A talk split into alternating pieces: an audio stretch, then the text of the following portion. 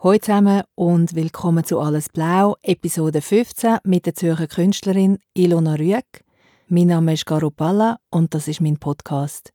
Ich werde jetzt noch ganz kurz ein Intro sprechen auf Schweizerdeutsch und nachher geht es weiter auf Hochdeutsch. Die Ilona hat zu Recht argumentiert, dass die Leute, die Schweizerdeutsch reden, ja auch Hochdeutsch verstehen. Viele Leute, die Hochdeutsch verstehen, aber kein Schweizerdeutsch. Und so haben wir uns entschieden, Hochdeutsch miteinander zu reden. Wir befinden uns ja in der sogenannten Vorweihnachtszeit und alle sind furchtbar busy. Ich auch. Was ganz konkret ansteht bei mir, ist eine Premiere heute Abend. Nicht meine Premiere, aber eine Premiere von einer Produktion, an der ich äh, beteiligt bin als Fotografin. Und zwar ist das Stück von der Lucy Duma, JLP 2043 oder JLP 2043 es ist ein Stück geschrieben für die französische Tänzerin Julie Laporte, wo sich committed hat, das Stück jedes Jahr während der nächsten 25 Jahre mindestens einmal aufzuführen. Und allein die Projektion in Zukunft ist irgendwie so wahnwitzig für mich, dass ich einfach total aufgeregt bin. Es gibt fünf oder sechs Aufführungsdaten jetzt ähm, ab heute Abend bis in Dezember rein. Theaterhaus Gessnerallee, gessnerallee.ch. Checkt es aus, reserviert eure Karten jetzt. So, und jetzt gehen wir doch weiter ins Gespräch mit Ilona Rüegg. Ganz am Anfang des Gesprächs wollte ich bisschen mehr wissen über eine Arbeit, die sie nicht realisiert hat. Die Ilona hat am offenen Wettbewerb mitgemacht für die Venedig Biennale 2019 und hat eine Projekteingabe gemacht für den finnischen Pavillon in der Giardini zusammen mit der finnischen Künstlerin Salla Tike und der Kuratorin Sandra Öhi. Sie haben es zwar in die Shortlist geschafft und sind auch nochmal auf Venedig gereist, um den Vorschlag weiter zu konkretisieren. Leider hat jetzt aber ein anderes Projekt den Zuschlag bekommen. Trotzdem wollte ich aber mit der Ilona über ihren Vorschlag reden, weil der ist sehr ausgereift schon war und es ist darum gegangen, mit Einzelteilen vom Pavillon, wo als Modularbau konzipiert war vom Alvar Alto, ein neues Interieur zu bilden. Vielleicht nicht das Interieur, wie, wir uns das vorstellen, einem wohnlichen Sinn, sondern vielmehr eine freie Struktur, über die, die Ilona selber jetzt aber gerade viel besser kann Auskunft geben als ich. Darum Make-up für die Ilona Rüegg, Alles Blau Podcast, Episode 15. Viel Spaß!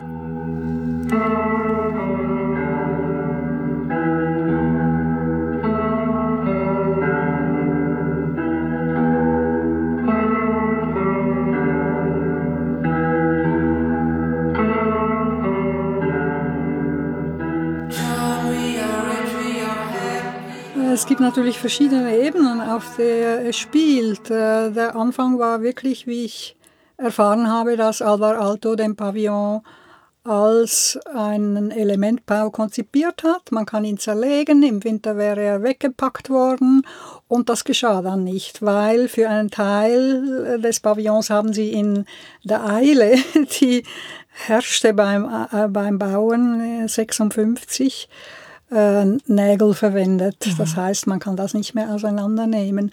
Und mein Gedanke war, ich beginne nochmal.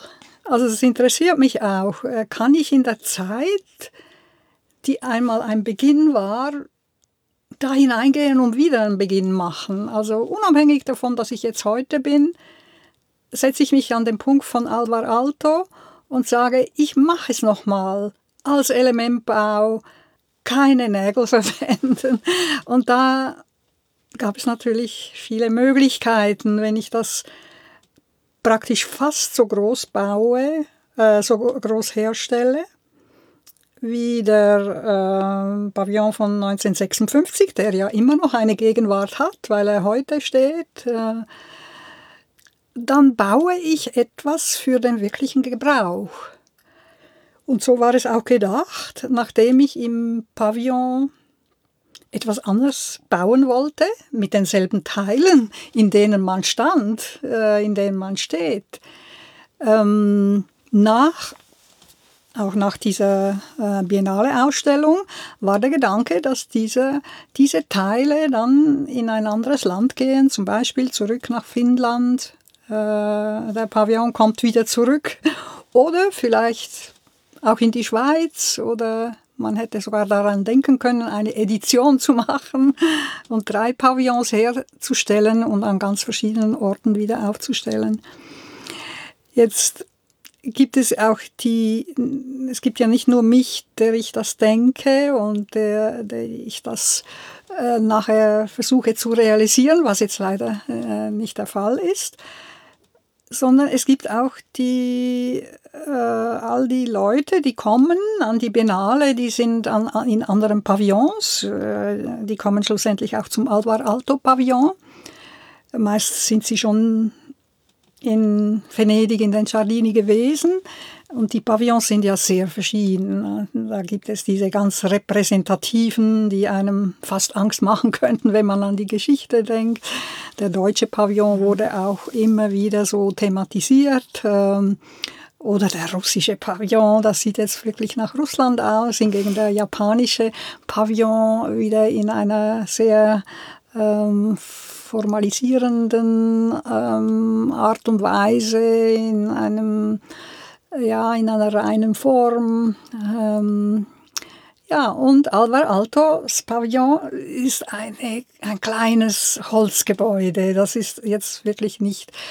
Sieht sehr bescheiden aus. Ja, oder? ja, eine gewisse Bescheidenheit, aber auch eine gewisse Autorität im Sinne, äh, er sagt, ich bin da. Es ist nicht, er verschwindet nicht. Ähm, aber äh, er, er, repräsentiert vielleicht das Land, die Haltung. Das könnte sein, dass es ja so die Finnen auch stolz sind auf diese Art von Einfachheit. Äh, in Finnland hat auch jeder sein Sommerhaus, wenn es möglich ist, äh, an einem See, im Wald, äh, wo sie dann auch hinfahren und diesen Bezug zur Natur noch pflegen.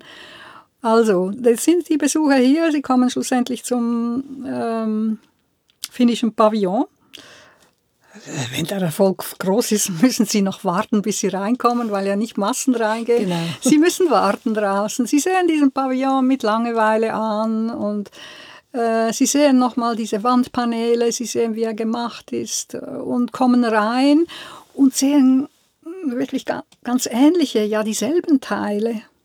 Zwar, äh, die Wandpaneele äh, sind ja blau gestrichen beim äh, Alvar Alto Pavillon und ich hätte sie gern herstellen wo lassen wollen in ungestrichen und mit einem mm, ganz alten Holz. Es gibt ähm, in ähm, Finnland und Karelien gibt es, gibt es auch in anderen Ländern natürlich, ganz alte, abgestorbene Bäume, die sind manchmal 200, 300 Jahre mhm. alt. Und das Holz ist völlig ausgetrocknet, sodass es steinhart wird. Und ich hätte gern aus diesem Holz die Paneele silbergrau so belassen, wie das Holz ist. Die hätten dieselben Paneele innen gesehen, dieselben Balken, die sie oben sehen, hätten sie in Konstruktionen gesehen. So konnte ich mir eigentlich sehr gut nicht nur das Vorstellen, eigentlich wird das so sein, was du gesehen hast und du siehst es nochmal, wenn auch in leicht äh, anderem Auftritt, äh, da muss was geschehen, glaube ich. Oder es wäre eben eigentlich meine Arbeit, die Leute in, diese, in diesen Raum zu nehmen, wo etwas mit sich selber gekreuzt ist. Und die Strukturen, die architektonischen, waren eigentlich sehr fundamentale Strukturen, die rein durch Lehnen, Stapeln, ähm, äh, Zusammenzurren mit Gurten ähm, entstanden sind.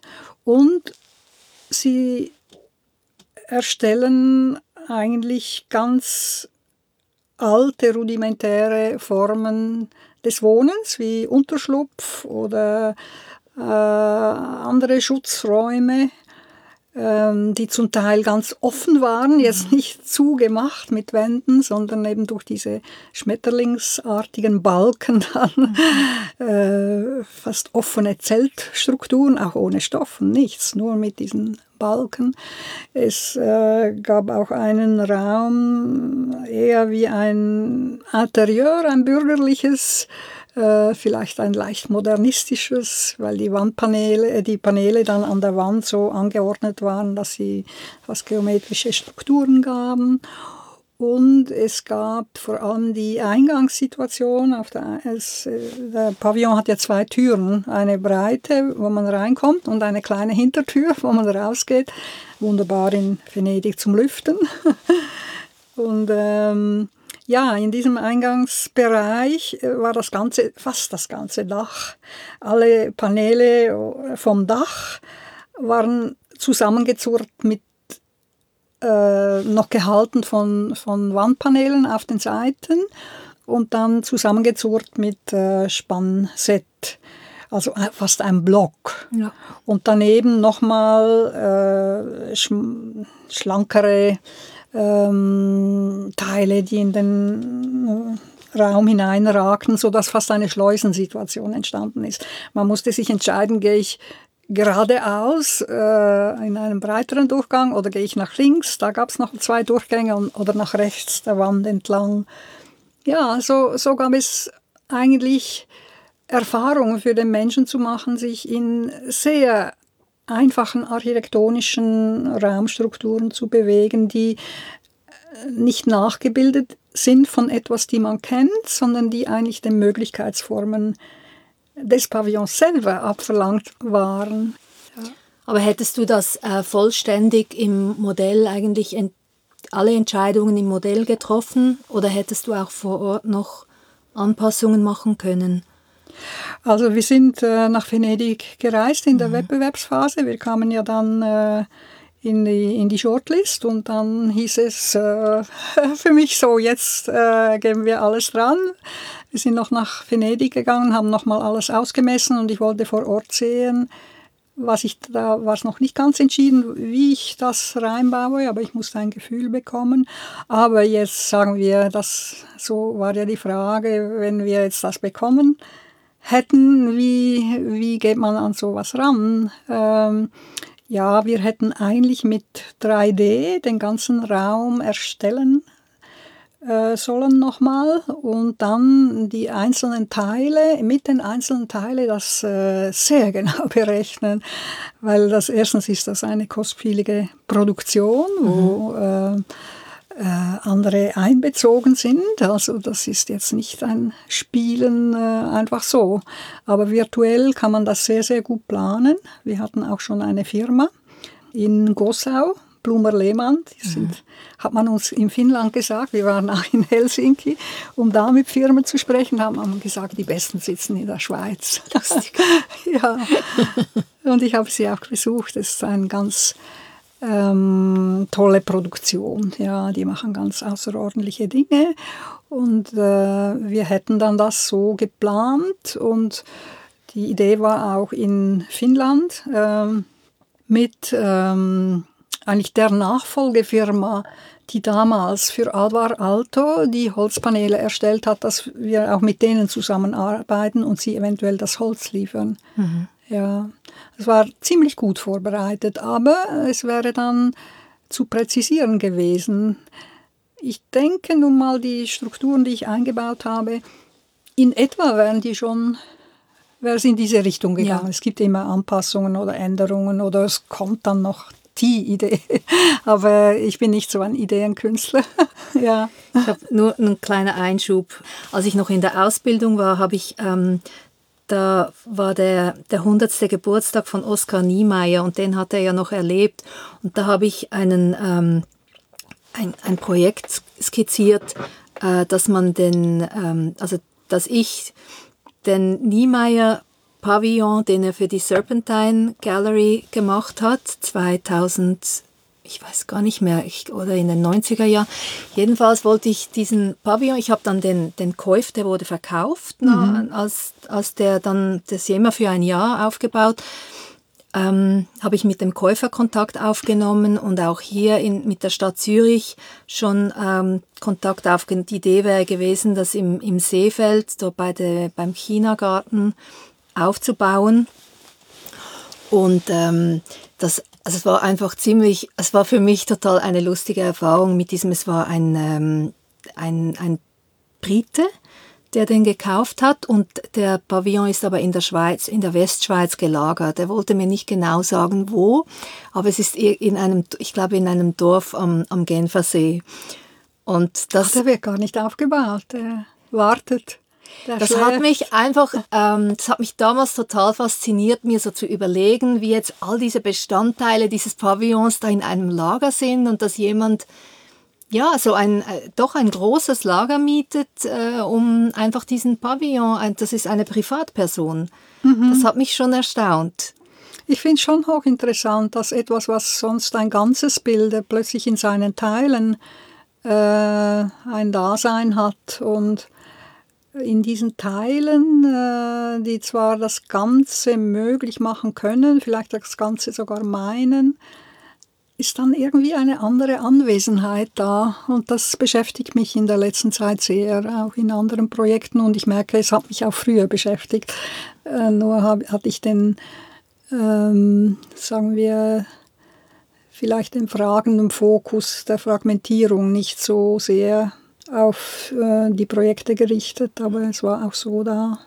Ja, ich, ich überlege mir eben dieses, dieser Spruch Pars pro Toto, Mhm. Ich weiß gar nicht, wie, wie ist das gemeint? Ein Teil, der alles, das Teil, das aber das ein Fragment, das alles repräsentieren soll. Wie soll das gehen? Das ist ja, doch irgendwie ich denke unmöglich. eigentlich nicht so, ich, ich denke überhaupt nicht an Repräsentation, aber wenn wir an unseren Körper denken und auch wissen, dass da eigentlich viel mehr Flüssigkeit als Festes ist und wenn wir auf die molekulare äh, Ebene gehen ist oder noch äh, tiefer, dann ist da viel mehr Zwischenraum und alles ist lose, alles ist in hoher Geschwindigkeit und ähm, kann auch umgebaut werden, wird auch dauernd umgebaut. Also wir sind viel mehr in diesem Zustand eigentlich als, ja, ich glaube, wir können das fast auch erfassen, dass wir nicht ganz, einfach nur ganz sind.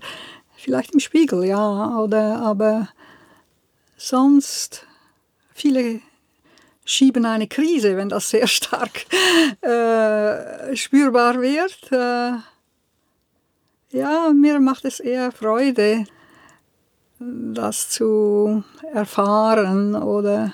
Mhm. Und vielleicht, äh, also dein Interesse am, am Bauen oder auch an architektonischen Räumen, ist das etwas, äh, kannst du dich, kannst du dich erinnern, woher das kommt? Ist das, ist das langsam entstanden oder war das schon immer da? Hast du schon immer spezielle Achtsamkeit dafür gehabt, also dich speziell darauf geachtet oder wie ist das? Mhm. Naja, als Kind äh, hatte man ja in den 50er Jahren äh, ziemlich viel Auslauf. Es war gar nicht so in Anführungszeichen gefährlich. Natürlich hat man gefährliche Dinge gemacht, äh, aber ich konnte allein zur Schule gehen oder in den Ferien, jetzt kann ich mich erinnern, in den Ferien beim Großvater gab es diese riesige Sägerei auf der anderen Straßenseite und ich bin da mit anderen Kindern unterwegs gewesen auf dem Gelände, was man heute wahrscheinlich nicht mehr zulassen würde. Und wir haben zwischen diesen hohen Holzbeigen haben wir gespielt und ich kann mich erinnern, wir haben sogar irgendwelche Bretter rausgezogen, um sie quer reinzustecken, damit wir Räume, also unsere Hütten eigentlich zwischen diesen vorhandenen, das schon eigentlich Architektur war. Wir haben dem nicht so gesagt, aber wir haben es, glaube ich, empfunden, äh, haben wir gespielt, ja. Ich kann mich auch erinnern, dass äh, äh, mit meinem Vater an diese Momente sonntags ist er sehr, sehr gern ähm, auf Baustellen gegangen. Ich glaube, er hat diese äh, Bauherren gekannt, weil er hat äh, Hypotheken vergeben. Also er war sicher beteiligt, weil er äh, auf einer Bank arbeitete. Und ich durfte da mit, oder ja, wir, ich, ich bin mit meinem Vater auf Baustellen gegangen. Ich kann mich vorstellen, äh, ich kann mir, mich erinnern an, an, an diese dunklen Räume, dass es noch getropft hat oder an diese äh, Wasserpfützen und das Licht da drin und äh, der Geruch, äh, es war etwas ganz Besonderes, Fremdes und äh, für mich sehr faszinierend, mhm. ja. Dann kann ich mich auch erinnern, dass wir im Sommer ähm, Zelte gebaut haben, ziemlich großes, große Dimensionen. Und zwar gab es im Garten eine äh, Vorrichtung zum, zum Wäschehängen. Diese Stangen, äh, die waren. Nein, nein, nicht die Stevi. Mhm, mhm, Richtig, es gab zwei ähm, praktisch eine Art wie eine Torform. Also mhm. die waren sicher zwei Meter breit und etwa zwei Meter hoch. Äh, die, oben war eine Doppelstange, damit man Teppiche äh, äh, über die Stange äh, legen konnte und man hat noch mit Teppichklopf die, die Teppiche geklopft. ja. ja. Und zwischen diesen beiden Stangen, die dann etwa vier Meter entfernt waren, ähm, gab es diese Drähte, die für das äh, Hin und Her gespannt in der Länge. Das gab eigentlich wie einen Blockraum im Ganzen, nur ganz offen. Und äh, wir, wir haben mit Tüchern und mit irgendwelchen Materialien haben wir diesen Raum zugebaut, haben Eingänge gemacht und ähm, und durften dann auch einmal übernachten. Darin. Und wir sind die Kinder. Das ja. waren Kinder, nicht, nicht mit der unter Anleitung von Erwachsenen. Nein, nein, nein, nein. Ganz, ich war, glaube ich, ein wenig der Architekt. Ich habe das, ich hab das später auf dem Foto gesehen, wie ich da stand. Die, die Hände in den äh, Hüften, äh, kleiner als manche andere, aber ich glaube, äh, so. ich war da irgendwie sehr im Element beim Bauen, ja. Und wir durften dann die Matratzen aus den Zimmern, wir, äh, wir durften Teppiche legen und ähm, die richtigen Matratzen runternehmen. Und das war ganz etwas ganz Tolles. Wir durften also da draußen übernachten. Cool. Ja, mhm. ja. Und hast du dir überlegt, jemals äh, einen Beruf zu erlernen, der etwas mit Bauen, zum Beispiel Hochbauzeichnerin oder Architektin oder Ingenieurin? Ja, seltsamerweise nicht. Also ich habe auch sehr gern äh, irgendwie gezeichnet, äh, hatte auch Probleme damit. Man musste dann mal im, äh, in der Schule das Schlafzimmer zeichnen und das hatte einfach keinen Platz auf diesem. Äh, es kam immer noch irgendwie ander, anderes dazu oder es war schwierig für mich, wahrscheinlich auch, weil ich auch der Perspektive nicht äh, mächtig war und dann das so meistern konnte, dass dann irgendwie sowieso alles auf einem Fluchtpunkt hinausläuft. Und ich habe dann einfach an das äh, Blatt noch andere mit Kleberli, noch andere ange äh, äh, Papiere angeklebt. Und dann kann ich mich auch erinnern, dass ähm, in, äh, im Religionsunterricht, man hatte damals noch Religionsunterricht, ich weiß nicht, ob heute auch noch, und da ging es um die Dreifaltigkeit und er, der Pfarrer hat davon erzählt, was das ist, dass es diesen Heiligen Geist gibt, es gibt den Jesus, der gestorben ist, aber es gibt auch Gott Vater und dass das eigentlich alles eins ist und nicht drei. Und das hat mich irgendwie, irgendwie war das wie ein Rätsel für mich und dann er hat uns nicht gefragt, wie wir das zeichnen. Er hat gesagt, das sieht so aus. Das war ein Dreieck und in der Mitte war ein Auge. Und dann waren noch so Strahlen, die weggingen. Und ich war total enttäuscht, dass das diese also es war eine Illustration, die er euch gezeigt hat. Ja, und die hat man so dargestellt. Das ist so fast eine, äh, ein Zeichen dafür war das, ein Piktogramm eigentlich mhm. so. Ja. Das war katholischer Religionsunterricht. Ja, ja. ja. und ich war enttäuscht, dass das, dass das jetzt alles ist. Also, weil wie er davon gesprochen hat, war es irgendwie, habe ich mir immer gedacht, wie geht das? Und so, diese Dinge beschäftigen mich ja, nicht gerade die Dreifaltigkeit. es gibt zwar eine Zeichnung, die hieß einmal, die, äh, wo mir das durch den Kopf geschossen ist, äh, No Trinity after all these years. ja, aber Architektin, daran dachte ich eigentlich nie als Beruf. dieses Zeichnen war wohl ein irgendwie ein Raum, der sich für, sich für mich aufgetan hat. Ich, ich war immer irgendwie woanders. Während, äh, wie ich klein war, merkte ich das vielleicht nicht so, aber Richtung Pubertät dann merkt man das sehr, wo man, wenn die Welten brechen, wenn, wenn man in die Zeit hineinbricht, in der gerade die anderen sind oder ähm, ob man sich entfernt. Ich habe mich in der Adoleszenz immer auch sehr entfernt. So. Und ich vermute fast, ich wollte das fortsetzen können. Genau, also so diesen Freiraum auch behalten. Oder sobald ja. du dann, ich denke, wenn du zeichnen lernst, zum Beispiel als Hochbauzeichnerin, dann wird, wird das zu einer Dienstleistung und mhm. das ist dann immer mit einem ganz klar bestimmten Zweck. Mhm. Mhm.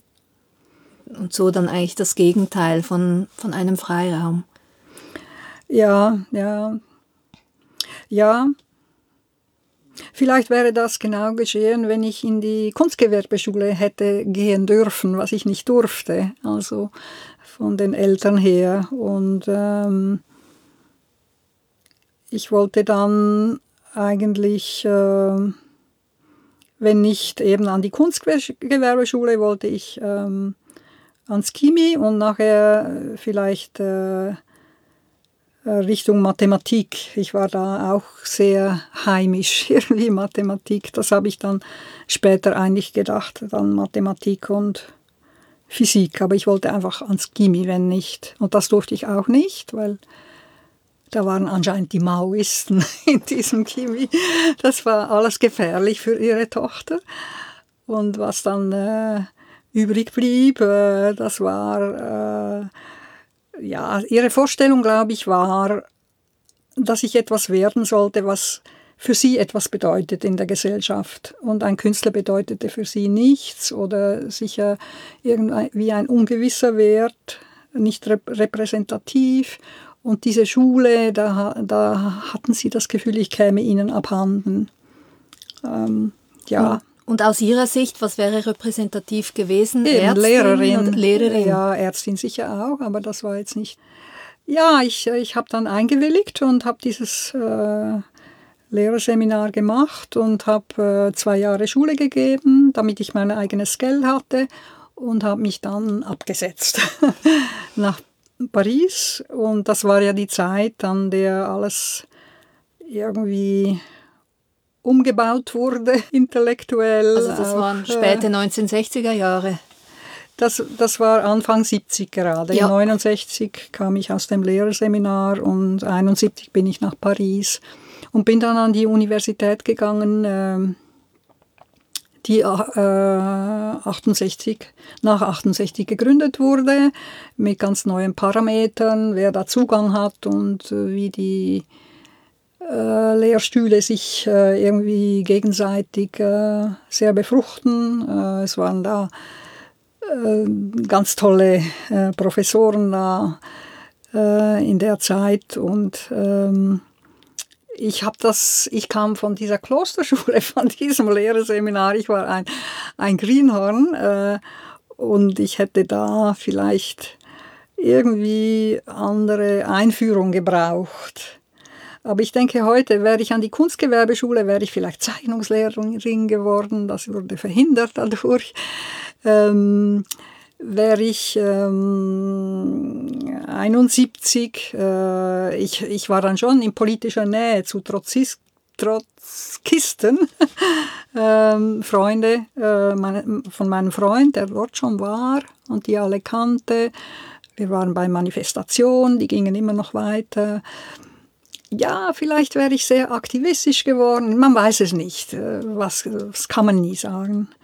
Jedenfalls äh, ging ich nach einem Jahr weg und es war die Zeit, in der man entweder nach Indien oder nach Marokko ging. Das gehörte dazu und ich selber empfand nach all diesem intellektuellen Gerede, das ich einfach nicht erfasst habe, später dann mich eigentlich sehr interessiert habe und ich auch auf Deleuze gekommen bin später über die Arbeit oder andere Philosophen.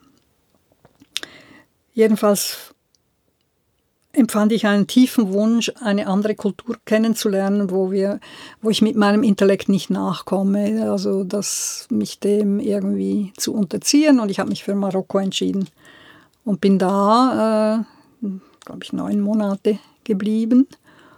Äh, war da auch mit Leuten zusammen. Das war eine tolle Erfahrung. Ähm, auch mein Französisch wurde flüssiger, weil ich nicht mehr so Angst hatte wie in Paris, einen Fehler zu machen. Da sagte doch einer, je marche entre la nuit, ein äh, Marokkaner im Französisch. Und das hat mir sehr gefallen. ja. Aber war das dir schon damals bewusst, dass du nicht so sehr vom Intellekt ähm, gelenkt werden möchtest? Oder ist dir das erst im Nachhinein, hast du das gemerkt, okay, das war der Grund, warum ich weg bin, weil ich wollte... Mhm. Weswegen ich wegging, das war eine bestimmte Enge, sicher auch familiäre Enge aber vielleicht auch Schweizer Enge, so wie ich das interpretiert habe. Aber das kommt natürlich aus einer Zeit, wo man sich ganz neu hat erfinden wollen und müssen. Also in den äh, 60er, 70er Jahren ging es darum, eigentlich die, die ganze Generationenfolge. Ähm, Klar, nee, aber ich habe jetzt eher, ich habe jetzt mhm. gedacht, als du von Paris nach Marokko Aha, bist. okay ich habe grundsätzlich überhaupt nichts gegen Intellekt. Ähm, nee, das habe hab ich auch nicht ja, vermutet. ja, ähm, es war ein Antidot und vielleicht auch eine auch eine überschätzte Geste. Äh, was soll ich da mit diesem intellektuellen Zeug oder so? Es war ein, eine richtige Entscheidung für diese Zeit und eben passte auch in diese Zeit und hat mich davor bewahrt, vielleicht einen direkten Weg zu gehen, ähm, mit einem Ziel, das dann irgendwie erreicht wird oder ein Diplom oder ich bin einen Weg der Umwege oder man könnte sagen einen Weg der Wege gegangen, ja. Genau. Und, äh, ja. Ich glaube, das ist ja auch etwas, womit man sich total wohlfühlen kann. Ich denke, das ist manchmal, ähm, gibt es eine Vorstellung, dass eigentlich, wenn man einen Weg geht, der nicht so klar ist, dass dann ständig so dies, diese, eine Unsicherheit vorhanden ist. Und ich glaube, das, das muss überhaupt nicht so sein. Ich, ich glaube, es gibt durchaus auch so eine Grundannahme dafür, dass eben vieles unsicher ist und dass es deshalb auch völlig okay ist, sich in vielleicht unsichere, auf unsichere Wege zu begeben, weil die, die sicheren Wege sind wahrscheinlich auch nicht so sicher. Mhm. Ich glaube, man wählt sie ja nicht so sehr, weil sie mhm. unsicher sind.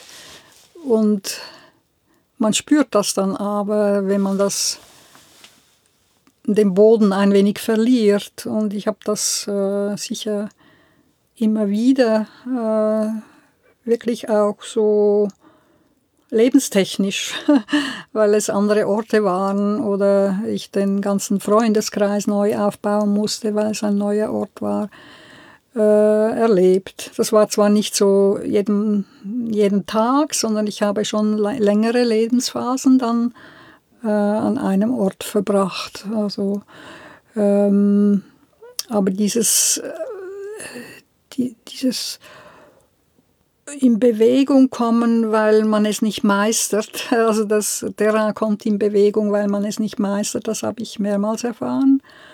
Und es gab dann aber später, wie ich dann dachte, ja, ich bin schon in der Kunst tätig, ähm, sehr viel Unsicherheit, ob ich dazugehöre, weil ich äh, nicht diesen Weg, diesen direkten Weg gegangen bin, vielleicht auch nicht diese Verbindungen von Anfang an hatte. Mhm keine Klicken. Ja, ja. Aber es hat auch dazu geführt, dass ich immer selber Entscheidungen ähm, fällen musste, ja. Ja, das schon. Vielleicht für die Hörerinnen und Hörer, du hast in äh, Rom gelebt, in Brüssel gelebt, in Frankfurt und äh, bist in all diesen Städten auch künstlerisch tätig gewesen. Mhm. Jetzt äh, bist du in der Schweiz. Seit gut sechs Jahren bin ich jetzt zurück, ja. Mhm. nochmal eigentlich eine Integration. Ich habe es dann so genommen, ich komme eigentlich in das, was ich ähm, irgendwie zutiefst kenne, aber ich komme auch in etwas Fremdes, also im Sinne von Integration. Also ich muss es mir aneignen.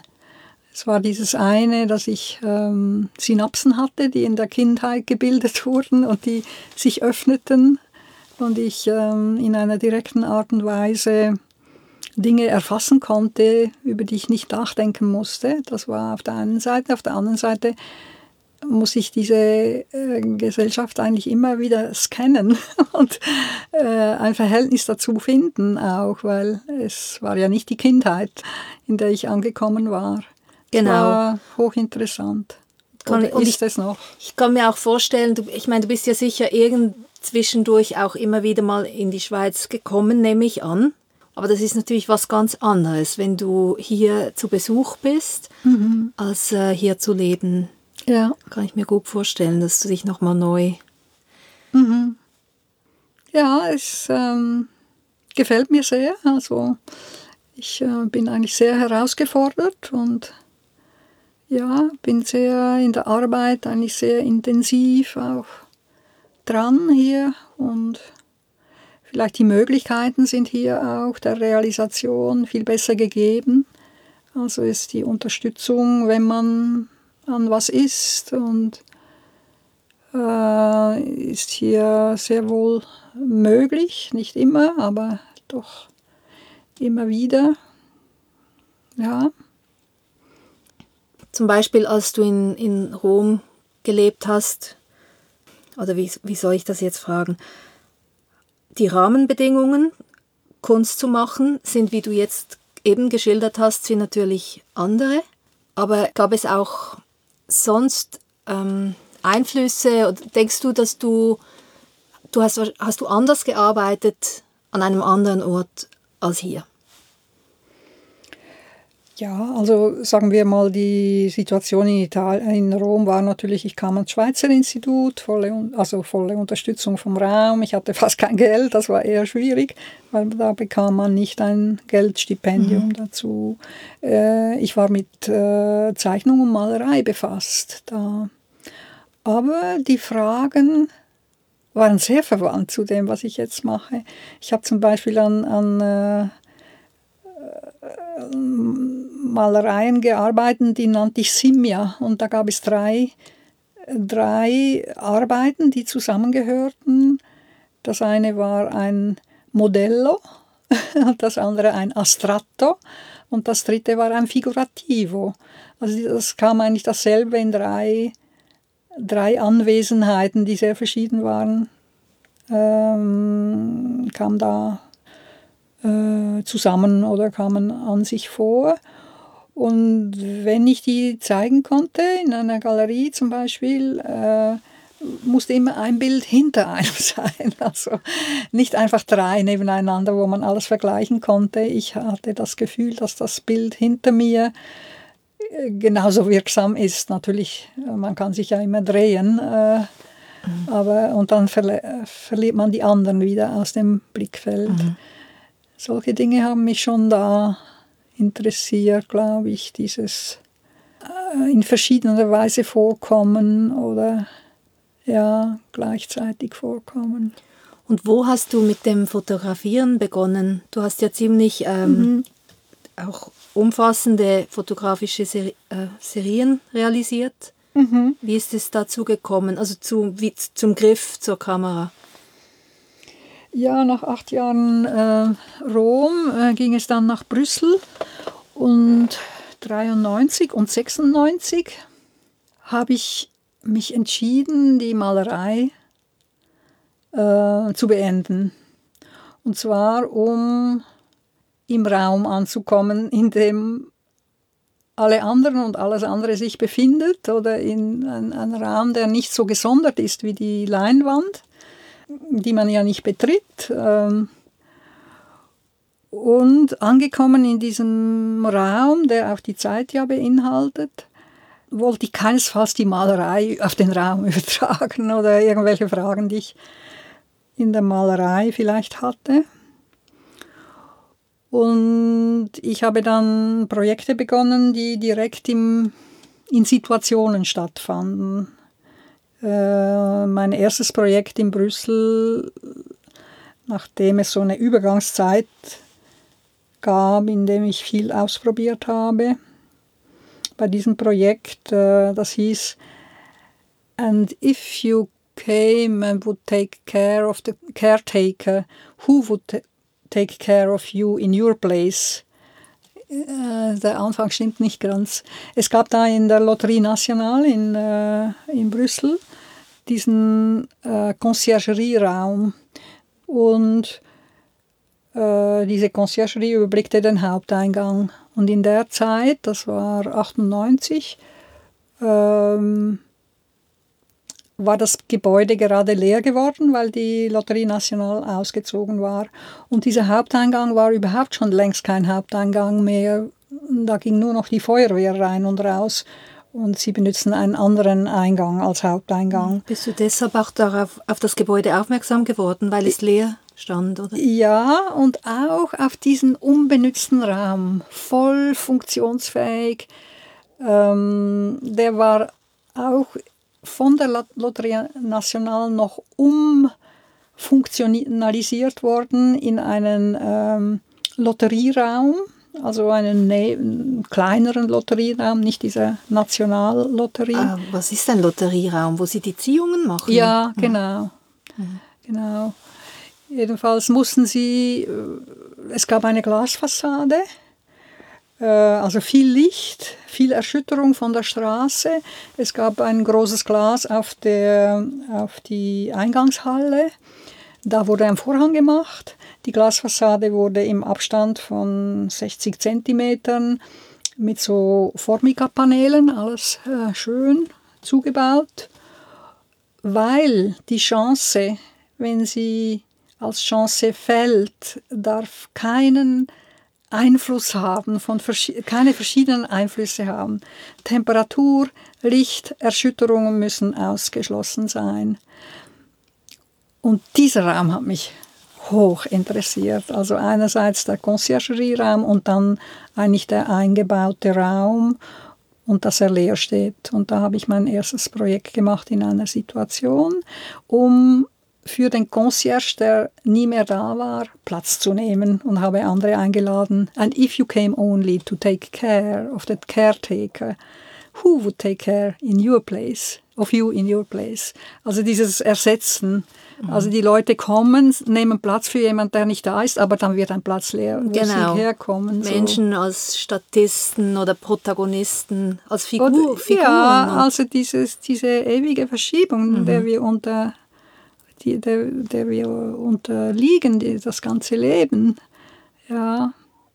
Und da empfand ich es, wegen, um die Fotografie zu kommen, empfand ich es als schade, dass ich, äh, nachher war, war natürlich alles vorbei. Es gab äh, Aufnahmen, die das dokumentierten, aber ich empfand das nicht als die Arbeit, überhaupt nicht. Ich empfand äh, dieses, dieses Warten, diese, diese Lehre, dieses Format ähm, eigentlich als die Arbeiten. Aber ich empfand es schade, dass es nicht Arbeiten gab, auf die man zurückkommen kann. Und meine erste Fotoserie habe ich in äh, Brüssel gemacht. Da gab es diese, äh, diesen Jahrmarkt, also mit diesen Bahnen, die wir kennen, äh, unter anderem ein Riesenrad oder irgendwelche Buden etc. Und die Leute, die das betrieben, die hatten diese Caravans, hochtechnologisierte Caravans, ebenso auf diesen Boulevards, wo diese, dieser Jahrmarkt stattfand, oder diese Buden und wie sagt man, bei uns sagt man die Kilby, diese Wagen waren da auch parkiert und die waren in nächster Nähe zu den Gebäuden. Und das hat mich äh, richtig angesprungen, äh, dort zu fotografieren und weder die Gebäude ganz auszuschließen und, äh, und wo es auch nicht darum gehen sollte, diese Caravans, diese äh, großen Wagen ähm, zu repräsentieren. Die waren hochinteressant, weil sie auch Räume ausfahren konnten. Um auf dem, den Autobahnen voranzukommen, haben sie einfach die Räume hydraulisch eingefahren und in der äh, auf diesem Bull, ja, ja, wieder. haben mhm. sie und haben zusammen äh, also fast mittelalterliche Wagenburgen gebaut. Die waren auch nach innen geschützt. Irgendwie waren da ähm, zwei Wagen, ein Innenhof und ein dritter, der wieder zugemacht hat an der Stirnseite. Das, war, das waren richtige Gesellschaften eigentlich oder Urbanität, eine Urbanität in der Urbanität. Und ich habe dann die Serie, die heißt Town Town. Genau. Ja. Ist es mit einer Mittelformatkamera fotografiert? Oder Nein, Kleinbild. Okay. Mhm. okay. Aber analog noch, ja. Mhm. Mhm. Genau, und du hast mir ja gesagt, dass du Autodidaktin bist. Mhm. Und ähm, ist das bis heute, also hast du irgendwann in deinem Berufsleben dann noch eine Ausbildung gemacht oder ist das bis heute so? Würdest du dich als Autodidaktin bezeichnen? Ja, vielleicht ist jeder Künstler ein wenig Autodidakt später, weil er die Verfahren immer entwickeln muss. Und ich war vielleicht von Anfang an äh, ein wenig in dieser Situation, nur dachte ich nicht in Momenten des Verfahrens. Das kam später, die, die Worte Verfahren, Praxis und etc. Ich habe mal einfach getan oder viele Jungen, die denken auch Kunst ist Malerei oder Skulptur, da habe ich mal gemalt. Die Zeichnung habe ich schon immer gemacht und da kannte ich oder ich kannte die Räume, in denen ich mich nicht auskannte und die ich, in die ich hinein wollte. Das musste ich mir nicht herholen so oder erfinden. Ähm, ja, es gab diese Zeit, äh, wie wir in, in Rom und dann in Turin gelebt haben, ich mit meinem Partner damals, mit Jeffrey. Ähm, da sind wir immer in die Kunsthalle Bern gefahren, um die Ausstellung zu sehen. Das war während der Zeit von Ulrich Log, äh, der dort äh, Direktor und Kurator war. Wir kannten ihn und die Lisa Höver, seine Frau, gut.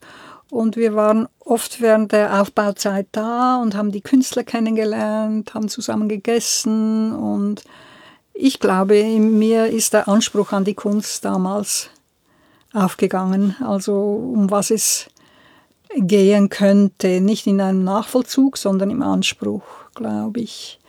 Es ist schon so, dass das die, wichtige, die wichtigen Inputs waren, die man dann nicht einfach übernehmen kann, sondern es ist äh, für mich wirklich ein langer Weg, äh, der nie aufhört. Mhm. ja.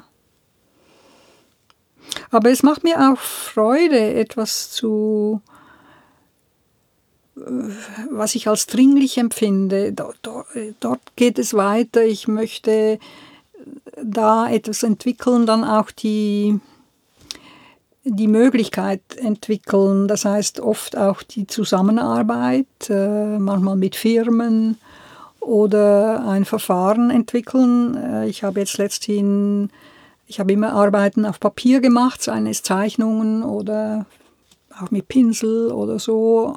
Und ich habe letzthin begonnen auf Aluminium äh, diese Arbeiten ähm, anzusiedeln, mhm. herauszufinden, wie das geht. Und das muss man dann irgendwie entwickeln. Und ist auch wieder so ein unsicheres Gelände, oder?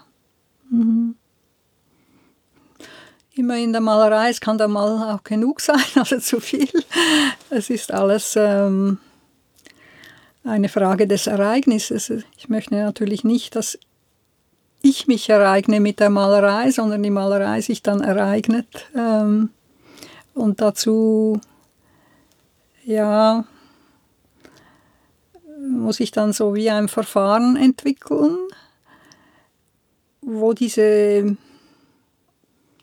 Zufälle, Einfälle von der Farbe selber oder geschehen können. Ich muss es führen, aber es muss auch geschehen. Raum haben dafür. Ja, mhm. ja. Und ist das Aluminium, ist das irgendwie vorbehandelt? Äh, die, die Oberfläche, wird die behandelt oder kannst du direkt. Äh, die Farbe auftragen? Ja, es gibt behandeltes Aluminium, damit es ähm, keine Griffspuren oder so gibt. Aber das ähm, spiegelt viel weniger. Und das andere Aluminium spiegelt zwar auch nicht wie ein Spiegel, sondern so in einem einer Undurchdringlichkeit, Durchdringlichkeit in einem seltsamen Zustand. Äh, heller auch. Ja, ich benutze unbehandeltes, aber wenn man in diesen Grund fasst, äh, gibt es dann Oxidation und wenn man den wieder putzt, ist es nicht diese maschinelle Anwesenheit äh, des Aluminiums, weil das hat alles so Striemen, wo die Maschine drüber fuhr. Die sind eigentlich sehr produktiv. Ich ja. habe ja lange in, in, in Weinkellern gearbeitet und da sind die Tanks sind ja jetzt schon lange aus Inox und ähm, also dieses äh, rostfreie Stahl. Mhm. Und das ist eben genau der, der Vorteil, dass das auch dann nicht äh, diese Oxidationsspuren mhm. gibt. Mhm. Aber es ist, äh, ich, ich, kann mich erinnern, ich, ich, war viel mit Putzen beschäftigt. Aha. Die werden innen geputzt oder? Ja, das außen? sowieso, mhm. aber au außen auch poliert. Ah ja. Nee, aber innen putzt du natürlich putzt du aus anderen Gründen, ist es äh, eine Hygienefrage, ja, weil du natürlich sofort äh, Bakterien und auch durch die Hefen und die Bakterien gibt es halt viele unerwünschte mhm. also Möglichkeiten der unerwünschten äh, Geruchs- und auch Geschmacksbildung. Und mhm. deshalb äh, ist die Reinigung ist, ist ein wichtiger Teil da im Also die müssen das auch sehr führen, damit die natürlichen Prozesse dann stattfinden können. Absolut. Also, also die, die Gärung und auch also sowohl Hefen wie auch Bakterien werden ja, ähm, also es werden selektierte Hefen und selektierte Bakterien zugefügt, um diese verschiedenen Gärungen ähm, einzuleiten. Und es gibt auch, äh, es gibt zum Beispiel die Vin Naturel, das ist eine Bewegung, also schon vorher, ich bin nicht ganz sicher bei Bioweinen, wie dort äh, die Gesetzgebung funktioniert, aber die, die Vin Naturel, das ist ähm, eine Bewegung, die freiwillig eben auf die Verwendung von äh, selektionierten Hefen und Bakterien verzichtet. Mhm. Und da ist natürlich eine viel größere Unsicherheit da, dass sich das mhm. in eine Richtung, weil du hast ja immer Hefen und Bakterien sind immer vorhanden, aber wenn du die selektionierten hinzugibst, dann vermehren sie, sich diese viel schneller und in diesen Mikroorganismen Welten ist es ja so, dass sich dann wie einfach die eben die sich am schnellsten vermehrendste, die setzt sich durch. Mhm. Und ähm, das also so funktioniert das ist es möglich, dass man trotz der Gegenwart von natürlichen Häfen ähm, den Prozess durch die selektionierten Häfen mhm. einleiten kann. Fast eine Metapher, hm? ja. sei es für die Kunstwelt oder das Leben. Absolut. Ja.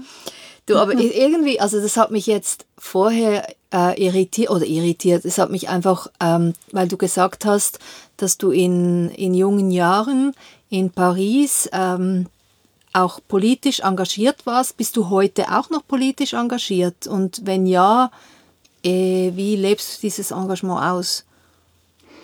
Also erstens muss man sagen, dass in Paris natürlich ich die Freundin meines Freundes war, nahe zu denen und auch an die Manifestationen mitging. Jetzt nicht gerade im Zentrum. Mhm. Ich war eigentlich, wie habe ich das mal für mich formuliert? Angstfrei, aber unerschrocken. Aber irgendwie auch immer, ich empfand, wo die höchste Gefahr war und dann äh, konnte ich mich in meinem Leben, das hat mich sicher immer auch gerettet, äh, da auch genug früh abwenden oder ich war jetzt nicht kopflos. Ich habe viele Dinge gemacht im Leben, die jetzt nicht so ähm, ja, so vorgepfadet oder gefahrfrei sind. Ähm, aber ich hatte immer irgendwie so ein, vielleicht die Erziehung, die mich äh, eben nichtsdestotrotz dazu angehalten hat, nicht kopflos ähm, in Gefahren reinzustolpern. Aber ich habe doch viel gewagt, ja. Also ich war da nicht wirklich so ganz aktivistisch tätig. Ich habe vielleicht das so mitgekriegt, weil ich da mit denen war, so. Und ich war eben eigentlich eher jemand, der das Politische nicht in diesem direkten Sinn verstand. Vielleicht bis heute, aber es hat sich doch etwas, glaube ich, verändert. Also die Zustände natürlich in den 70er Jahren waren auch, äh, da gab es auch Dringlichkeiten mit dem Vietnamkrieg, 60er Jahre. Aber der Vietnamkrieg war irgendwie doch weit weg. Äh, jetzt haben wir Probleme bekommen, die einfach zwar einerseits weit weg sind, aber sie betreffen uns, äh, sei es auf äh, ökonomischer Ebene oder die, das ganze, die ganze Geldwirtschaft, die reguliert oder seien es die migratorischen Verschiebungen, die die kulturell verschieben oder für andere Ängste ein, einbringen. Ähm, wenn die Dringlichkeit in den 70er Jahren war, Gegenentwürfe zu machen, sich selber zu erfinden, auszuprobieren, äh, sind die Dringlichkeiten für mich heute ganz anders. Aber ich denke, dass ich jetzt meine Arbeiten daraufhin anlege, Versuchsanlagen zu schaffen, in denen man in diese komplexen Problematiken mit denen zu tun hat, aber nicht in einer, wie in einer Affiche, in einem äh, plakativen Sinn oder in einem didaktischen Sinn, sondern in einem mehr in einem strukturellen Sinn. Also die Arbeit verhält sich so und der Mensch kommt nicht umhin, sich dazu zu verhalten und dann ist man schon in einer Situation mit etwas befasst. Und jemand hat mir mal gesagt, äh, im ersten Jahr, wie ähm, ich in die Schweiz kam, wir hatten ein Abendessen und sie hat gesagt, ja, sie, sie hätte einfach das Gefühl, die Welt könnte untergehen und die Künstler kümmern sich nicht darum. Und ich habe sie mit großen Augen angeschaut und habe gesagt, das könnte ich jetzt nicht unterschreiben. Also ich denke, äh, vieles in der Kunst äh, kommt vielleicht nicht so direkt daher, aber be beschäftigt sich mit Fragen dieser Veränderung und, ähm, und ich merke, merkte erst im Nachhinein, dass ich von da an die Frage nochmal für mich verschärft habe, wie ich in der Arbeit damit umgehe oder aber ich steuere nie auf diese politische Frage hin. Sie kommt mir durch die Arbeit zurück und dann kann ich sie vielleicht auch führen oder ich weiß nicht. Ähm, ich bin mir dann bewusst, da, da, da steckt diese Frage drin, oder? Mhm. Also ich, ich kenne ja nicht deine Arbeit nicht so gut, aber ich habe immer eine bewusstseinserweiternde Dimension erlebt und ich meine das jetzt überhaupt nicht in einem psychedelischen Sinn, sondern in einem ganz gescheiten Sinn. Ich finde, du reichst eigentlich eine Möglichkeit ähm, mir als, als Betrachterin oder auch ich denke jetzt, äh, wenn, wenn zum Beispiel dieses, äh, dieser Raum im Raum in, in Venedig, wenn das zustande gekommen wäre, du reichst mir eine Möglichkeit, da wirklich meine, meine er Erfahrungswelt ähm, zu bereichern und ich meine, das, das nehme ich nachher mit. Wenn mhm. ich, wenn ich äh, aus diesem Pavillon wieder aus, heraustrete, das nehme ich mit. Und Möglicherweise, das, ja. Ich denke, ist vielleicht doch nicht für alle so. Und das braucht ja dann doch auch eine, wie immer, auch eine eine offene Bereitschaft dafür. Aber es gibt schon Künstler, die arbeiten mehr äh, in der Nähe ganz existenzieller Fragen. Heute hat eine, ich glaube, eine äh, Lyrikerin oder Schriftstellerin, die einen Buchpreis bekommen hat, hat in ihrer Rede gesagt, ähm, Literatur ist kein Joghurt oder sowas. Und sie meinte damit, dass Literatur eben Erfahrungen schafft, die an den existenziellen Abgrund rühren, der nicht fassbar ist. Und bin mir nicht so sicher, ob ich diesen Weg beschreite, denn empfinde ich natürlich diesen Abgrund. Ich glaube, ich bin näher zu Mathematik und Physik geblieben, die ich ja gewählt hätte, wenn ich nicht in die Kunst gegangen wäre. Ähm, ich empfinde meine Arbeiten eigentlich als Operationen und ich finde auch eine Schönheit in dem, also nicht eine ästhetische Schönheit jetzt unbedingt der Materialien oder der, des Kanons, wie er in der Kunst aufscheint, also dass man eigentlich sofort sich in der Kunst befindet, auch durch die ästhetische Präsenz, aber ich empfinde eine Schönheit der Abläufe, die wie Operationen mit mehreren Gliedern sind. Also wie wenn man eine Gleichung hätte und ähm, die dann durch Umschichtung etwas auf den Weg bringen. Und äh, das Resultat ist nicht eine Zahl, mhm. sondern diese ganzen Verhältnisse. Ich habe dann mal das erlebt. Ich habe ähm, im letzten Sommer ähm, eine Arbeit gemacht mit einer Jagdhütte, einem Jagdhochstand, den ich aus einem Jagdrevier, einen wirklichen Jagdhochstand, disloziert habe in ein Kunstrevier, einen Skulpturengarten und habe diesen Jagdhochstand mit einer Tarnkappe versehen. Das heißt, alle Oberflächen sind beschichtet mit ein, in der Technik, wie die Bomber beschichtet sind, damit sie von Radargeräten nicht ausgemacht werden können. Und somit war der in diesem Sommer der Jagdhochstand sichtbar für die Betrachter, die ja kommen wollten und was sehen. Und er war aber zugleich der Sichtbarkeit entzogen, was wiederum nicht wirklich sichtbar war, aber doch wissbar oder es war auch wahrnehmbar, weil die, diese Beschichtung doch sehr anders war. Und ich habe mit einem Radarforscher Forscher vom Fraunhofer Institut äh, zusammengearbeitet und habe ihn dann gefragt am Ende, ob er das in eine Formel äh, gießen könnte oder eine Formel erstellen, für diesen Standort im Jagdrevier die Dislozierung ins, äh, in dieses andere Revier, den Skulpturengarten, dieser Entzug der Sichtbarkeit etc., was da geschehen ist.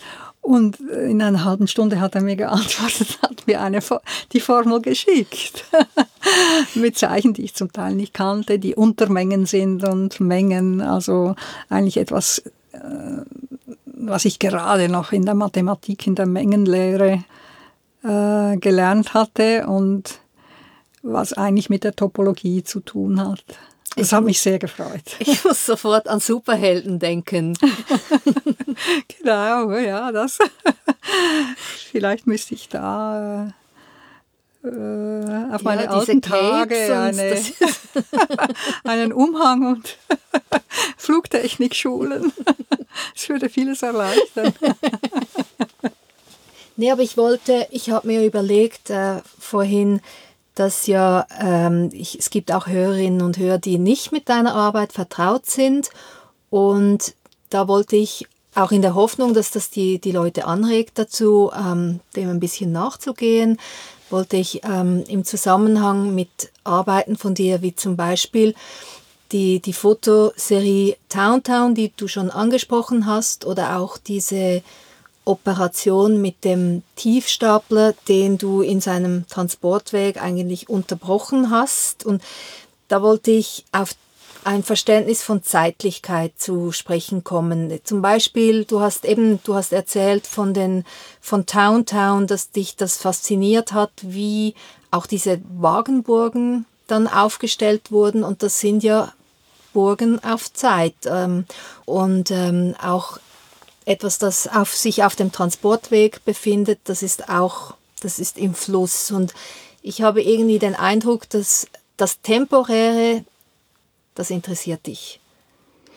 Ja, das Temporäre, aber auch das Temporale, das mhm. Zeitliche oder überhaupt die Frage, ähm, wie, wie befinden wir uns in der Zeit? Also es ist auch wie befinden, nicht was ist die Zeit, wie befinden wir uns in der Zeit? Und das sind natürlich die Orte, eigentlich auch immer äh, ein Glied in der Erfassung, im Erfassen von, von, von so etwas. Ja, ja diese, dieses Projekt hieß äh, Tieflade, Zeitkonstruktion 3, glaube ich, war das. Zeitbau 3. In Englisch hieß es Time Construction. Ich dachte, ich baue die Zeit oder ich baue Aggregate, in denen die oder Dispositive vielleicht. Ja, das war ein Gebäude. Ich habe mich eigentlich mehrmals mit Architekturen oder Teilen von Architekturen, von Bauten ähm, auseinandergesetzt oder habe mit ihnen ähm, in Verschiebungssituationen äh, etwas erstellt. Und das war ein Gebäude von Schneider und Schumacher, Architekten in Frankfurt. Äh, es waren die Architekten, die am Potsdamer Platz, beim Umbau des Potsdamer Platzes nach dem Mauerfall, äh, diese rote Infobox ähm, bauten, die temporär dastand. Und einerseits äh, das Baugelände über blickte. Es gab eine Plattform für die Besucher, äh, die da hinaufsteigen konnten. Und es waren auch die Büros mit den Plänen, die waren auch einsehbar.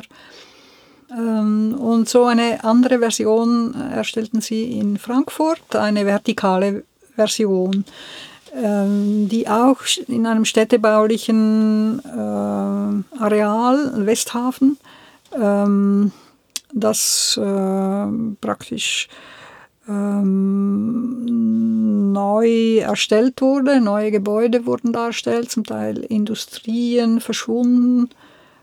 Ja, da erstellten sie diese im, verti kleinere vertikale Infobox und ich erfuhr davon, dass diese Bauzeit zu Ende geht und dass diese Infobox abgebaut wird und irgendwo anders wieder auf einem Bauplatz größeren, größerer Ordnung aufgestellt werden würde. Und diese Zwischenzeit zwischen dem Abbau und Wiederaufbauen, das hat mich interessiert. Ich dachte, in dieser Zwischenzeit könnte ich mit den Teilen, das waren angesagt gewesen, das wären modulare Teile, äh, würde ich was anderes bauen im Prinzip ein ähnlicher Gedanke auf einer anderen, in einer ganz anderen Situation. Es stellte sich dann heraus, dass der Besitzer da äh, gar nicht so scharf war drauf. Er hatte fast Angst, ich würde eine politische Aussage machen, irgendwie mit diesem, mit diesem Investorgelände auch. Oder es waren da Ängste. Aber für die Vorstellung, wie viele Kubikmeter, also was muss ich mir da vorstellen? Ja, ich glaube, die Grundfläche war, glaube ich, äh, fünf auf fünf Meter und die Höhe, das habe ich jetzt nicht mehr im Kopf, aber sie war, glaube ich, äh, vierstöckig. Also muss man sich äh, fünf, fünf, fünf, drei, 15, 20, 15 Meter hoch vielleicht sowas, ja.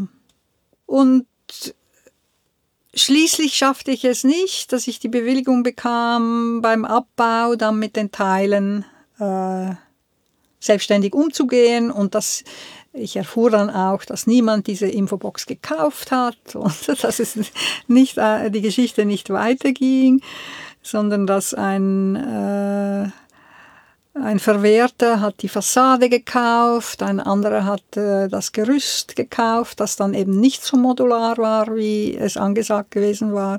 Man musste es auseinander trennen äh, mit ähm, äh, Winkelschleifer oder Schneideanlagen. Jedenfalls habe ich mich dann kurz entschlossen mit dem Verwerter zusammengetan. Ich wusste, der fährt die ganze Fassade weg. Und die Fassade war genug interessant. Das war die Hülle des Gebäudes, alles aus den gleichen Platten hergestellt. Wo die Fenster waren, fehlten die Platten. Da kam nämlich das Licht rein dann. Ähm, und ich verhandelte mit ihm, dass ich diesen Tieflader in der Stadt für 24 Stunden, äh, eigentlich für eine Nacht, am Morgen kann er wieder wegfahren, wenn er diese Fassade abtransportiert. Es war also eigentlich wie ein, ein, ein Loop in der Zeit. Er wäre direkt zu der Stelle gefahren, wo er einige Platten hat verkaufen können. Andere wurden dann gelagert oder vielleicht auch später entsorgt oder verkauft. Es war ein ökonomischer Weg irgendwie. Da waren die Platten auf einem neuen ökonomischen Weg, äh, äh, verließen die Form, die sie eigentlich bespielt hatten nach außen. Und äh, mich interessierte diese Unterbrechung, wo diese Platten keinen Sinn mehr hatten. Also die waren sinnentleert und hatten darum wieder eine neue Potentialität. Und da habe ich sie eigentlich unbeweglich auf dieser ähm, auf diesem Tieflader, den habe ich in der Stadt parkiert, an einer dreispurigen Einbahnstraße, wo möglichst viel Verkehr daran vorbeifuhr, dass ich diese, diesen Flux hatte von Bewegung und diese Stasis von dem äh, Tieflader. Und ich hatte ihm nur gesagt, er solle Holzbohlen laden, äh, etwa 30 Zentimeter hoch, und dann erst die Platten darauf, sodass ein Leerraum unten entstand. Und in diesen Leerraum habe ich die Lampen, die im Gebäude waren, das Licht äh, unten reingepackt und äh, stellte einen Generator auf äh, den Tieflader und da stand er dann bis zum nächsten Morgen. Und ähm, und hat die Mücken angezogen. es war im Winter, also es war kältere Zeit. Ich habe nämlich Fotos gemacht beim Abbau äh, der Infobox und äh, da liegen die Platten zum Teil im Schnee. Ja, zuerst war es noch grün, dann Schnee. Ja, und wir hatten an diesem Abend dann ein Gespräch im nahen Künstlerhaus. Da an der, kann mich nicht mehr erinnern, wie die Straße hin. Es, es war das Gebäude, worin die Freitagsküche begann, in, äh, also die begann eigentlich schon vorher im Atelier von Michael Riedl und ähm, später, wie sie es vergrößert, dann war das dann in diesem Polizeigebäude und da hatten wir dann auch dieses Gespräch über das äh, Projekt und am anderen Morgen ging dieser Tieflader weiter, wie nichts gewesen wäre. Und die Lampen haben wir rausgenommen. Mit vorher. deiner Livecam hast du das Hast du den Standort irgendwie gefilmt und dann in dieses Haus übertragen oder hast du die Anlage einfach äh, erklä erklärt? Während dem Gespräch haben wir nur Fotos gezeigt vom Abbau ja. und vielleicht eingesät ein paar andere äh, äh, Referenzen oder so. Ich wollte, dass die äh, Realzeit dieser Zwischenzeit, dieses Loops, dieses Time Loops, dieser Zeit, die es sonst nicht geben würde, es gibt sie immer natürlich, aber in dieser Art und Weise habe ich einen, empfinde ich einen Loop eingeführt, eine Verspätung eingeführt. Diese Dinge haben mich sehr interessiert, diese, ähm, diese Frage, kann ich in die Zeit hineinschneiden oder kann ich die Zeit verspäten und deswegen einen Gewinn herbeiführen, was sonst ja nicht der Fall ist. Mhm. Und wie hartnäckig bist du jeweils äh, im Verhandeln mit äh, Firmen oder mit eben Transporteuren oder mit äh, Investoren? Weil ich denke, ähm, für eine solche Arbeit ist ja eben ist oft ist da auch ein, ein Briefwechsel oder also ein E-Mail-Wechsel, Telefonate, also da, dem gehen ja Verhandlungen voraus. Mhm. Und wie hartnäckig bist du da? Ich glaube, mit Hartnäckigkeit kommt man nicht sehr weiter. Mhm. Also mhm ähm, ich muss sagen, ich liebe es, mit Leuten zu tun zu haben, die nicht unbedingt aus der Kunst kommen. Und ähm, vielleicht denke ich mir immer, wie ist es für den anderen? Und äh, kann ihn deswegen vielleicht besser erreichen, aber ich vielleicht teile ich einfach meine eigene ja, Begeisterung ist es ja nicht, aber dieses, dieses, dieses Ungewisse, dieses Wollen für dieses Ungewisse kann ich vielleicht übermitteln. Und für die Gegenseite ist es oft so, äh, so haben sie es noch nie gemacht. Mhm. Und es ist eigentlich doch oft äh, für sie bleiben bei ihren, ihrem Tun, was sie können und machen doch was anderes. Und das ist anscheinend auch erstaunlich oder ich habe sehr viele schöne Erfahrungen gemacht. Ja, ja. Natürlich gibt es auch zwischenhinein ähm, ja, Dinge, die dann nicht klappen oder auch nicht sofort klappen. Also man muss zum Teil Geduld haben, aber Durchhaltewillen schon. Hartnäckigkeit vielleicht nicht. Aber, aber im Gespräch werden ja vielleicht auch neue Lösungen plötzlich zeigen sich, die anders sind als das, was du vielleicht angedacht hast, aber plötzlich merkst, also im Gespräch merkt man dann vielleicht, okay, so ist es nicht möglich, mhm. aber wir könnten eine andere Lösung finden und das ist ja auch interessant. Ja, also ich habe eigentlich doch öfters erfahren, dass wenn etwas nicht möglich war auf dem direkten Weg, dass ich dann eine andere Lösung auch zum Teil selber gefunden habe und die dann eigentlich noch am Ende doch noch weiterging, mhm. also äh, die, die etwas vielleicht sogar verschärft hat. Oder in diesem Falle hätte ich auf dem Gelände mit den Teilen was anderes gebaut, bauen wollen. Und dann war die Überlegung, wenn ich das nicht tun kann und wenn ich da äh, kein Terrain bekomme, das war die Schwierigkeit, sie wollten mir kein Terrain geben war die Überlegung, wo ist das Terrain frei?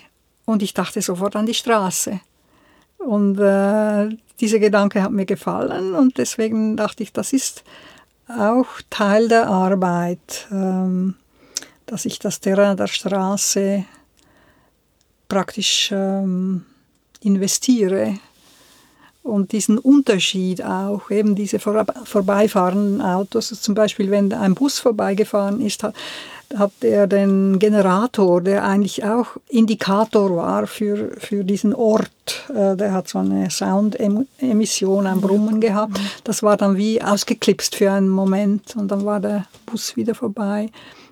Leute haben das zum Teil, die dachten, da ist eine Riesenbaustelle, all das Licht, aber das war so fremdartig unter diesen roten Platten, dieses Licht, äh, dass man wahrnehmen musste, es kann nicht so sein.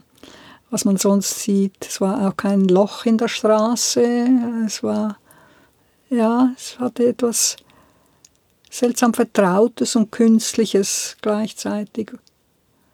Und ich denke, es ist bei mir doch immer dieses Anliegen, etwas, das in unserer Wirklichkeit, wie wir sie wahrnehmen, in den Dingen, die möglich sind in der Ökonomie oder da ist ein Gebäude oder da sind Radiatoren, die ausgedient haben, in diesen gebräuchlichen Dingen, die ganz nahe an, in, an ja, wie soll ich sagen, ja, die, die Kunst und diese Welt des Gebrauchs, so eng zu führen, dass mhm. das eine das und das andere das nicht verlässt, auch der Gegenstand. Äh, aber eben ganz neue Operationen entstehen mit ganz vielen Verknüpfungen oder Gliedern. Genau, ich glaube, wenn du das, was du zum Beispiel mit deinen Dropouts machst, mit Dingen tun würdest, die uns nicht geläufig sind, würde das wahrscheinlich nicht funktionieren. Mhm.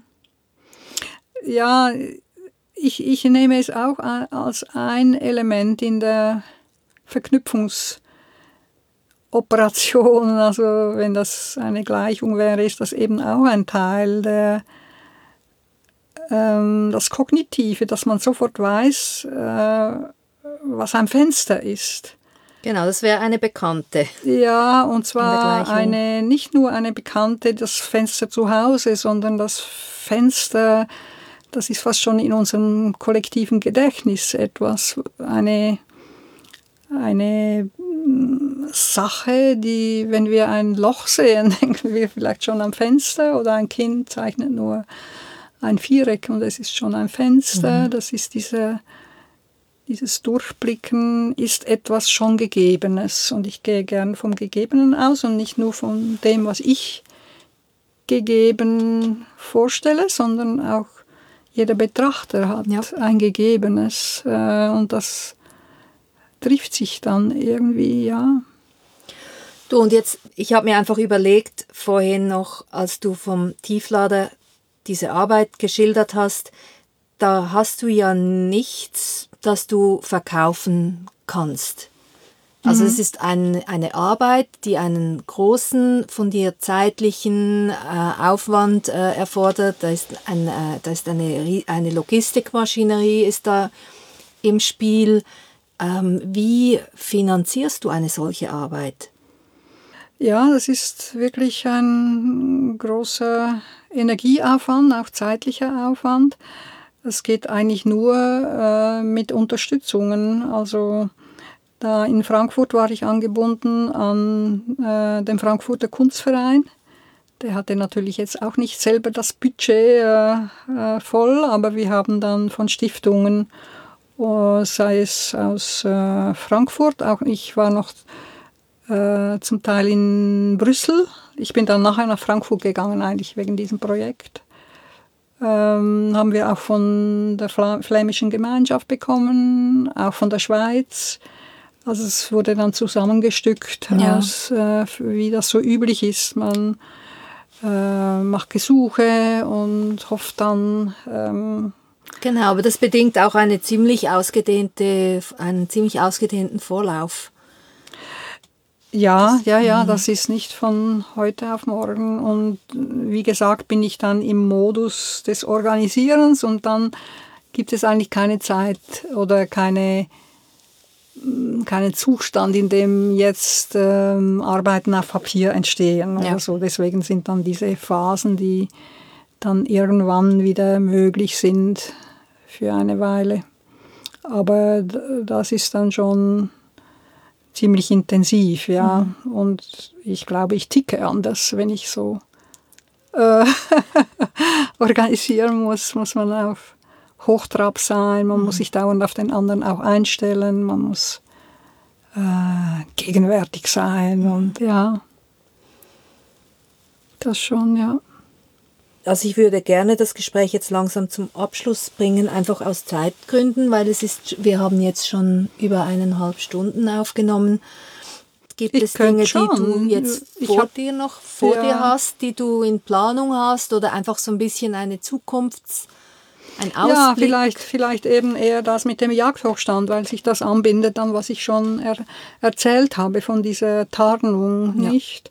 Ich habe dann nach der Ausstellung im Weiertal, war das, im Skulpturenbiennale Weiertal bei Winterthur, ähm, kamen die Teile, man, man hat dann diese, diesen Jagdhochstand auseinandergenommen, wie wir das schon gemacht haben, wie wir ihn beschichtet haben vorher. Die Teile kamen zurück ins Atelier und ich wusste schon, ich will eine zweite Arbeit realisieren, in dem diese Teile, diese, weiß nicht, ob man Fragmente, diese Teile des Jagdhochstandes eine Rolle spielen, ohne dass sie zusammengebaut werden, ohne dass es ein Innen und Außen gibt. Gerade bei einem Gebäude, das so sehr auf Rückzug und auf Ausnahmesituation pocht. Also der Jagdhochstand ist ja im Wald die Ausnahme zum Wald. Und äh, indem er ein Refugium schafft, wo der Jäger sich äh, verstecken kann und wo er die Hoheit des Blickes hat auf das Tier, das ihn dann wieder nicht wahrnimmt, zum Teil auch nicht riechen kann und wo er die Freiheit hat, auch sich Zeit zu nehmen für den Schuss, für den gezielten Schuss. Er kann auch wählen, welches Tier er schießt. Es ist eigentlich die, äh, wie sagt man, Sub ja. Supremacy, du, du, suchst nach diesem ja. Wort wahrscheinlich auf Deutsch. Ich weiß auch nicht, wie man, ja, wie man sagt. Ja.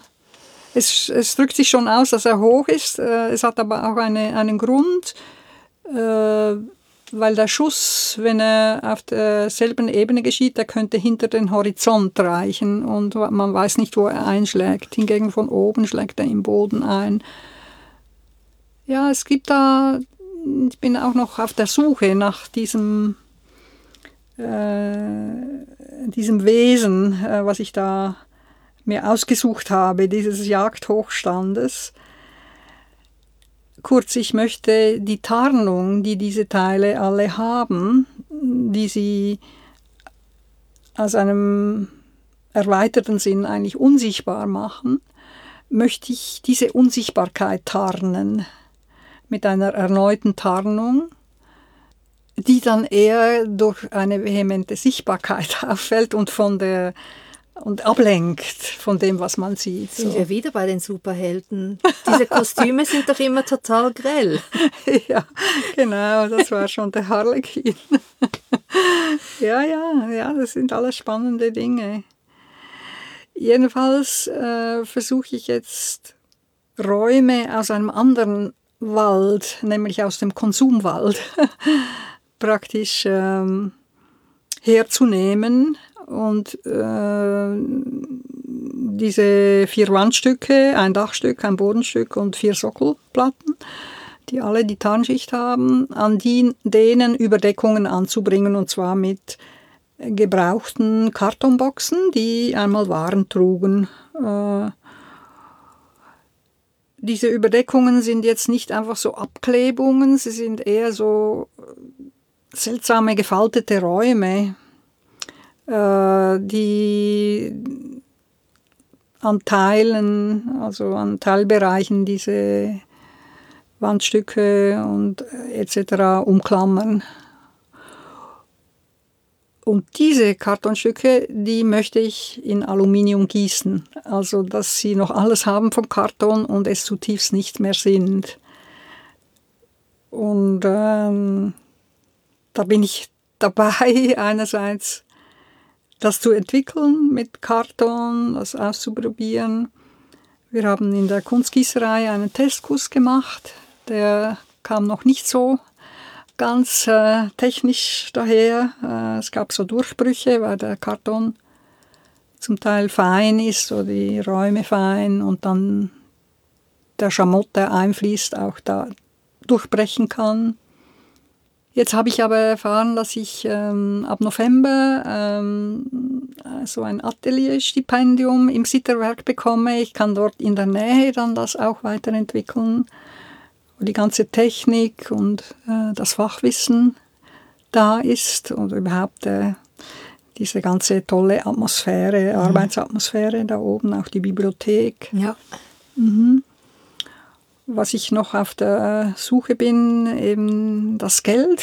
Ich habe erst ein Drittel, ich habe einen Werkbeitrag äh, speziell für dieses Projekt äh, bekommen vom Kanton St. Gallen und muss jetzt noch ziemlich viel Geld auch ähm, mm, Gesuche schreiben und ja, man glaubt eigentlich immer an die Sache, dass es dann schon zusammenkommt. Ähm, mal sehen.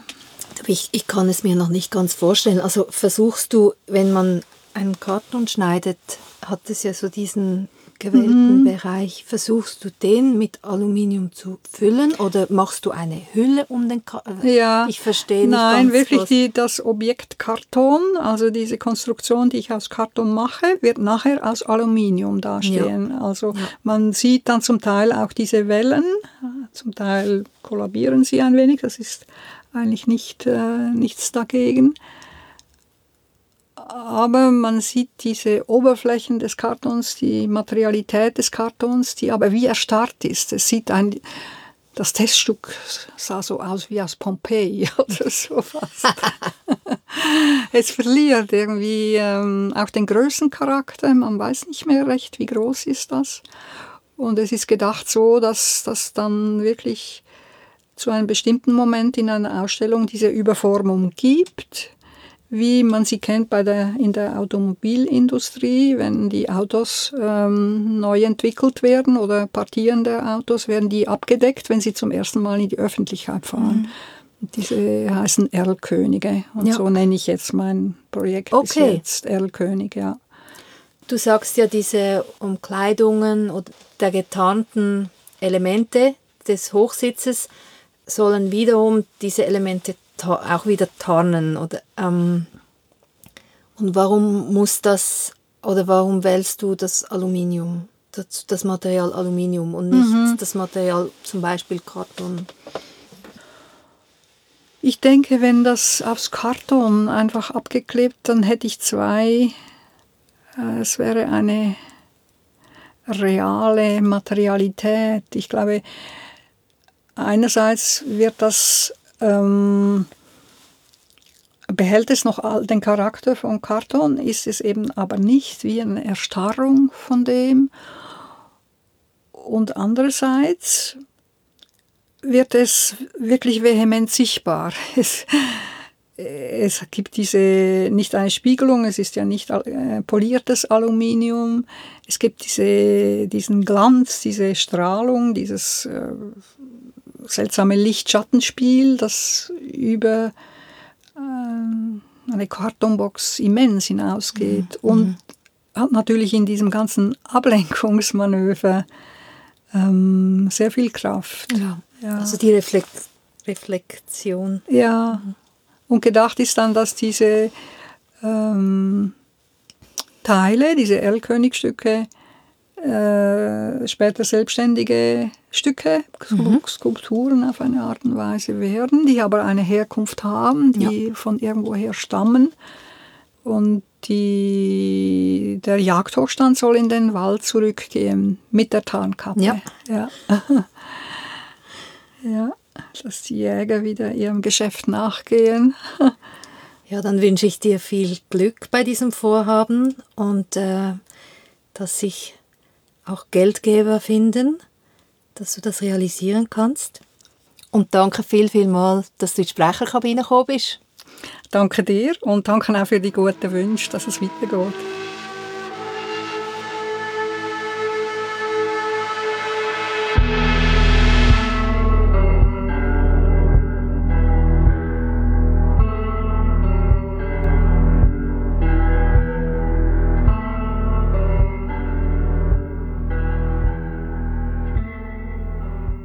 So, wir sind am Ende von dem Gespräch, aber noch nicht am Ende von der Episode. Ich möchte nämlich noch ein herzliches Dankeschön aussprechen der Stiftung für Radio und Kultur Schweiz, Stadt Zürich Kultur, der Fachstelle Kultur Talwil, der Stiftung Temperatio, der Stiftung Netzetra Cultura, der Esser Epstein, ihrem Message Salon Embassy Zürich Nord und der Baugenossenschaft Mehr als Wohnen.